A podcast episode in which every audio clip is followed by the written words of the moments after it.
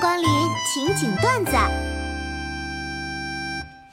公司说要裁员，老板说公司人太多了，要先从技术骨干裁起。我一听这话火冒三丈，连忙跟老板说：“技术骨干可是公司的核心竞争力，怎么能说炒就炒呢？要炒也是先炒那些整天无所事事、混吃等死的人先啊！”老板觉得我说的很有道理，于是第二天我就失业了。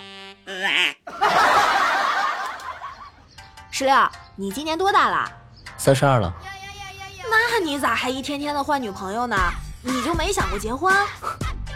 对于结婚对象，我还是很谨慎的。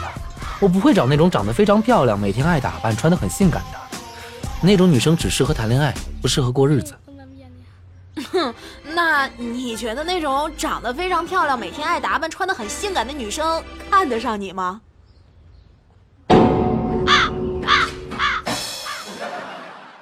我时常幻想，我当初乱花出去的那些钱，如果我选择克制，把它们小心翼翼的都攒下来的话，我现在应该根本不快乐。是是是，我完全同意。我妈说我爸，你把烟戒了吧，戒了烟攒的钱都能买辆车了。嗯，后来买车了吗？买了，第二年我家就喜提一辆车，然后买车的第一年就交了两万罚单。今天吃的挺开心的，我也是，那我也就不拐弯抹角了。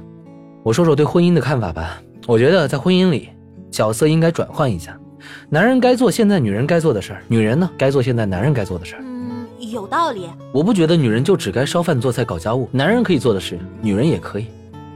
我完全同意你的看法。好嘞，那今天的账单就交给你了。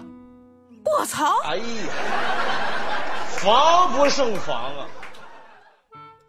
妈妈，妈妈，我跟你商量个事儿呗。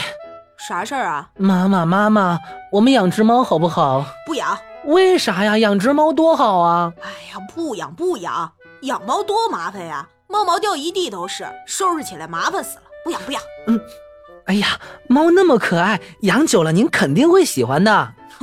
我养你那么久都不喜欢，别说猫了。